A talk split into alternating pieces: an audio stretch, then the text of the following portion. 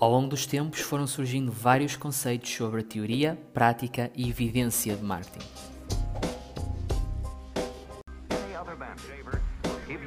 Com eles surgiram também várias interpretações erradas sobre em que consiste, de facto, o marketing.